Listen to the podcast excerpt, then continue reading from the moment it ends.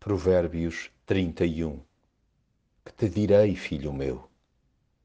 E que te direi, ó filho do meu ventre? E que te direi, ó filho dos meus votos?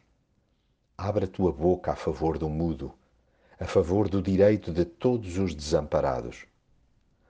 Um dos mais sábios conselhos que podemos e devemos deixar aos nossos filhos é que procurem manter sempre a sobriedade. Incentivemo-los a cultivar a discrição e a não embandeirar em arco à boleia do álcool ou de enebriamentos platónicos. É imperativo alertá-los para os perigos de perderem o tino por causa de flirts e aventuras sexuais fortuitas. Contudo, nada de incorrer em extremismos, tentando isolá-los do mundo. Enfiá-los em redomas religiosas é contraproducente e doentio. Porque os amamos, confiemo-los a Deus sem deixar de os instruir no estabelecimento de relacionamentos interpessoais sadios, nomeadamente com o sexo oposto.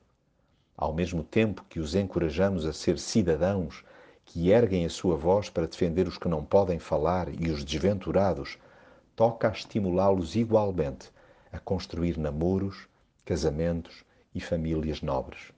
Para tal, há que sublinhar a importância determinante do caráter do futuro cônjuge tomando o sexo feminino como exemplo, encorajemos os homens a procurar uma mulher como se de uma joia rara se tratasse. E porque não é assim tão fácil de encontrar, reiteremos a necessidade de se ser paciente a apurar a fibra moral daquela que se deseja como companheira. A fidelidade é uma virtude essencial para uma união conjugal sólida. Ao invés de reparar no seu guarda-roupa, atente-se, mas é para a sua capacidade de trabalho.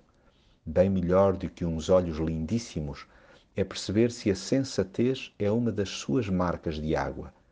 Claramente acima da forma do seu corpo, importa o formato do seu coração, isto é, se é seguro e generoso.